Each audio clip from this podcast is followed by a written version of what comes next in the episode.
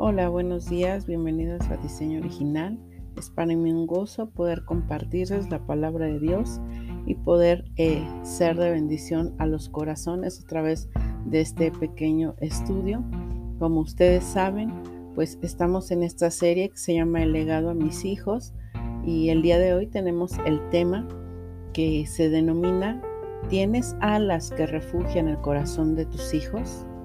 Es mi anhelo que medites en la palabra de Dios, que te goces en ella, pero sobre todo que estés dispuesta en tu corazón a obedecer y a guardar los mandamientos y a seguir y poner atención sobre las advertencias que, que Dios nos está dando para ser mejores madres y dejar una mejor generación en nuestros hijos y en todas las demás personas que ven nuestro ejemplo, nuestro testimonio de vida y que seamos realmente esas mujeres de influencia que sean la luz y la sal del mundo. Y bueno, pues comenzaré con esta pregunta para cada una de ustedes y medítala en tu corazón. ¿Qué tanto cuidas de la generación que viene detrás de nosotras? La palabra de Dios nos dice en la epístola a los Hebreos capítulo 12 versículo 15 lo siguiente. Mirad bien, no sea que alguno deje de alcanzar la gracia de Dios, que brotando alguna raíz de amargura os estorbe y por ella muchos sean contaminados. Ciertamente el contexto que nos pone aquí el apóstol Pablo en esta epístola habla precisamente pues de las diferencias que puede haber dentro del cuerpo de Cristo. Pero hoy específicamente lo vamos a aplicar a, a la forma en que nosotros nos relacionamos como madres con nuestros hijos. El apóstol nos está diciendo que miremos bien, que miremos bien porque por causa de esas diferencias que puede haber dentro de los entornos, en las relaciones sociales de manera específica con los hijos, en la familia, alguno puede dejar de alcanzar la gracia de Dios porque hay raíz de amargura en su corazón y eso le está estorbando. Y por esa raíz de amargura, este hijo contaminará a muchos. No pienses solo en tus hijos como hijos. Piensa en ellos como la siguiente generación, como tu legado en esta tierra, como la herencia que dejarás a las naciones. Piensa en que son ellos los que deben ser impactados por ti y por mí como siervas de Dios Piensa que ellos andan vagando en sus corazones en busca de identidad y de respuestas dentro de este mundo y aún dentro de respuestas internas a las luchas y a los dardos de fuego que les aquejan por parte de Satanás. Piensa también que ellos mismos son pecadores y que luchan con sus propias pasiones. Piensa también sobre ellos que son influenciados por un mundo que está corrompido y que busca desviarlos y hundirlos en, tantas malas decisiones que hay en esta tierra por causa del pecado. Es por ello que hoy te invito a que entiendas que es necesario que una madre que se dice ser mujer de Dios debe de creer en la nueva generación, en aquellos que vienen detrás de nosotras. Nuestra generación no se ha distinguido por ser algo diferente. Todos somos pecadores. Nuestra generación aún fue guiada por conceptos morales, disciplinas, azotes, eh, regaños, castigos, que hirieron mucho nuestros corazones. Y hoy el humanismo es influenciado, o mejor dicho, está influenciando el corazón de nuestros hijos y ellos luchan en contraste con lo que es la verdad de Dios y lo que el humanismo está vendiendo. Y es por eso que debemos estar dispuestas a creer en la autoridad que por la fe en nuestro Señor Jesucristo se nos ha otorgado para nosotras ser las que ministren a la siguiente generación. Esta generación está perdida. Sí, tus hijos y los míos y de muchas están perdidos. ¿Por qué? Porque ya sabemos que por naturaleza son pecadores. pero también porque están siendo influenciados por mensajes masivos de comunicación. ¿Cómo estás cuidando de ellos? ¿Conoces a quienes siguen en las redes sociales? Los pensamientos que estos influencers están mandando sobre tus hijos. ¿Conoces y sabes el trasfondo de sus amistades? ¿Conoces las tendencias de doctrinas y pensamientos que están alrededor de las redes sociales y que tus hijos las están viendo de una manera simple todos los días? a través de memes, a través de TikToks, a través, a través del Instagram, a través del Facebook, a través del YouTube, a través del Twitter. Conoces la historia de vida de cada uno de sus compañeros de clase, cómo son sus padres, qué sienten sus qué sienten o cómo se expresan sus compañeros de clase, qué problemas viven. ¿Conoces la música que es de impacto o de influencia al corazón de tus hijos? Dirás, este estudio suena más bien para madres con jóvenes y adolescentes, pero déjame decirte que aún en el jardín de niños, estos pequeños son influenciados y que los niños eh, más pequeños pareciese que son una máquina de internet y que saben manejar mucho mejor la información, aún que los adolescentes que hoy tenemos. En otra versión, la nueva traducción viviente nos dice el mismo, la misma porción de Hebreos lo siguiente. Cuídense unos a otros para que ninguno de ustedes deje de recibir la gracia de Dios. Tengan cuidado de que no brote ninguna raíz venenosa de amargura la cual trastorne a ustedes y envenene a muchos. Fíjense muy bien lo que dice este pasaje ahora en esta versión. Nos debemos de cuidar unos a otros, así como nos cuidamos en la iglesia unos a otros porque somos miembros los unos de los otros, debes de entender que si tus hijos están inmersos en nuestra congregación, también debemos de cuidar de ellos porque son los hermanos más pequeños. O en este sentido, son los futuros creyentes, porque tal vez algunos de ellos todavía no han ejercido su fe en Jesucristo. Pero aquí nos dice claramente que debemos de cuidarnos unos a otros, porque corremos el riesgo que por la amargura seamos trastornados y estemos dispuestos a envenenar a otros contra otros. Y todo esto porque hemos dejado de recibir la gracia de Dios.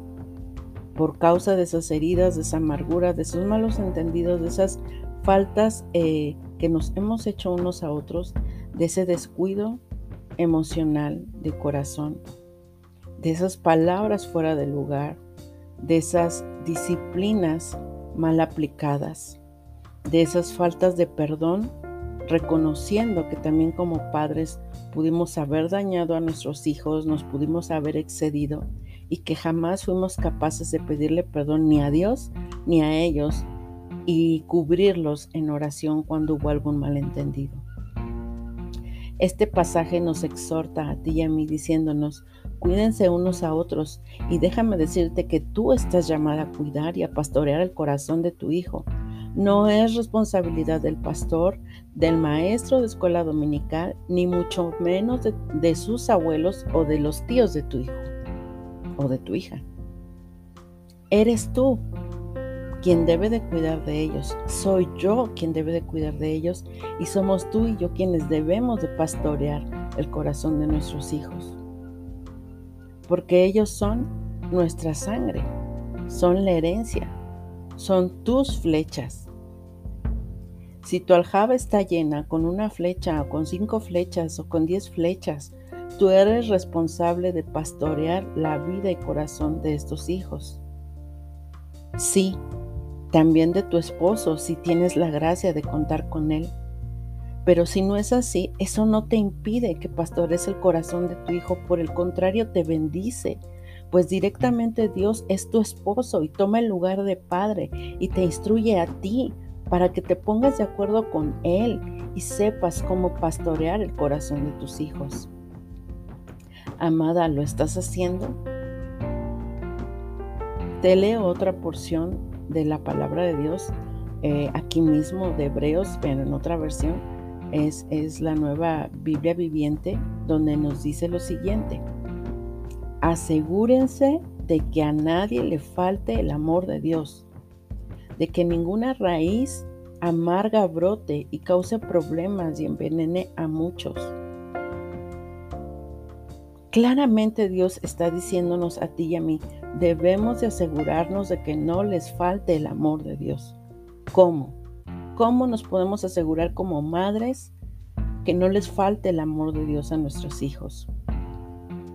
Número uno, somete tus pasiones de madre a Cristo, desechando todo insulto al corazón de tus hijos, toda ira, todo desprecio, todo golpe fuera de orden y de lugar tener dispuesta, eh, en segundo lugar, perdón, en segundo lugar, tener dispuesto tu corazón a tener la humildad de ir y pedir perdón a tu hijo cuando sabes que actuaste mal, cuando dijiste una mala palabra, cuando diste un azote eh, excesivamente, fuertemente, airadamente, incluso cuando disciplinaste eh, injustamente porque era la responsabilidad de otra persona. Y tú pensaste que tu hijo había sido el culpable. En la etapa entre los 0 y 10 años puedes aplicar aún el azote o la vara, pero una vez que tú hayas realmente invertido tiempo, pero mucho tiempo en haberlos formado, y si aún así habiéndoles enseñado, habiéndoles, habiendo tú sido paciente a que ellos dieran fruto, ellos están dispuestos a ser rebeldes, entonces aplica el azote. Pero si jamás has invertido tiempo en tus hijos y solo te dedicas a azotarlos sin ton y sin son, estás dañando su corazón, estás dañando su personalidad y tú eres la responsable de que él tenga amargura en su corazón. Esto se genera entre los 8 y los 10 años. ¿Por qué? Porque cuando una vez ellos entran a la adolescencia, empiezan a manifestar el rechazo hacia tu persona y hacia tu autoridad. Muchos se someten en silencio, pero el corazón está endurecido contra los padres. Muchos expresan odio dentro de sí contra sus padres. Déjame decirte que si tú en la adolescencia sigues golpeando e insultando a tus hijos, eres la única responsable del odio y de la raíz de amargura de ese pequeño. Somos llamadas a cuidar a nuestros hijos, a pastorear el corazón de nuestros hijos, pero también a desarrollar alas que dan refugio esperanza, consuelo a nuestros hijos mientras ellos maduran física, emocional e intelectualmente e incluso espiritualmente. El desarrollo humano es parte del humanismo y explica cómo es que todos en cada etapa de la vida vamos creciendo, entendiendo y madurando sobre ciertas cosas, aún físicamente en nuestro cuerpo, pues recibe poco a poco esa instrucción y ese entendimiento de cómo es que nosotras vamos madurando para ser de bebés a niñas, de niñas a adolescentes, de adolescentes a jovencitas y de jovencitas a mujeres. Entonces es necesario que tú entiendas que tú debes de esperar un tiempo a que tu hijo dé fruto. Dios te ha diseñado a ti y a mí, a cada mujer, con brazos y emociones y un corazón listo para refugiar a nuestros hijos. De tu sumisión a Dios y el respeto a tus hijos, que han sido hechos a imagen de Dios, dependerá que ellos tengan corazones fuertes y dispuestos a conocer a Dios y después a ejercer fe en el amor de Dios y al final, pues a dar fruto, primeramente de arrepentimiento para salvación. Pero si tú eres una mujer dura, que no eres capaz de mostrar misericordia, que no eres capaz de invertir tiempo en pláticas con tus hijos, en tocar al corazón de tu hijo y pedirle a Dios que te dé entendimiento y conocimiento para llegar al corazón de tu hijo, tú eres la promotora de la destrucción de tu hijo. Tú misma estás saboteando a tu familia. La palabra de Dios nos dice en Efesios capítulo 5, versículo del 3 al 5, en la nueva, eh, nueva Biblia viviente, lo siguiente. Que entre ustedes ni siquiera se mencionen pecados sexuales o de cualquier forma de impureza o de avaricia. Eso no es propio del pueblo santo de Dios. No digan malas palabras, ni tengan conversaciones tontas, ni hagan chistes groseros. Todo esto está fuera de lugar. En vez de actuar así, sean agradecidos. Sepan esto, jamás tendrá parte en el reino de Cristo y de Dios el que sea inmoral, impuro o avaro, pues ser avaro es lo mismo que ser idólatra. ¿Qué tanto estás cuidando el corazón de tus hijos en tu conducta sobre cómo ves este tipo de impurezas? Si te sientas a ver novelas, tú estás impactando el corazón de este niño. Si tú dices malas palabras, tú estás impactando de esa manera el corazón de tu niño. Si tú tienes malas conversaciones, chistes groseros, fuera de lugar, tú estás impactando en el corazón de tu hijo. Y eso, cuando él te ve ir a la iglesia y comportarte de una manera diferente, él lo ve como algo incongruente e hipócrita y empieza a endurecer su corazón contra ti y contra Dios. Efesios 6:4, en la misma eh, traducción de la nueva Biblia viviente, dice lo siguiente. Y en cuanto a ustedes padres, no hagan enojar a sus hijos, más bien edúquenlos como quiere el Señor, con disciplina y consejos ¿Qué tanto estás educando a tu hijo en disciplina y consejo del Señor? ¿Qué tan educada eres tú en los caminos de Dios? Dios te ha diseñado para refugiar a tus hijos y sus corazones. Pero si tú no eres una mujer entendida, esas alas jamás se desarrollarán ni se extenderán de la manera adecuada para cuidar a tu siguiente generación. Piensa cómo estás actuando. Piensa si eres una madre con poder. Piensa si eres una madre con influencia. Piensa y considera tus caminos si realmente eres la luz y la sal del mundo. Que Dios te bendiga. Hasta luego.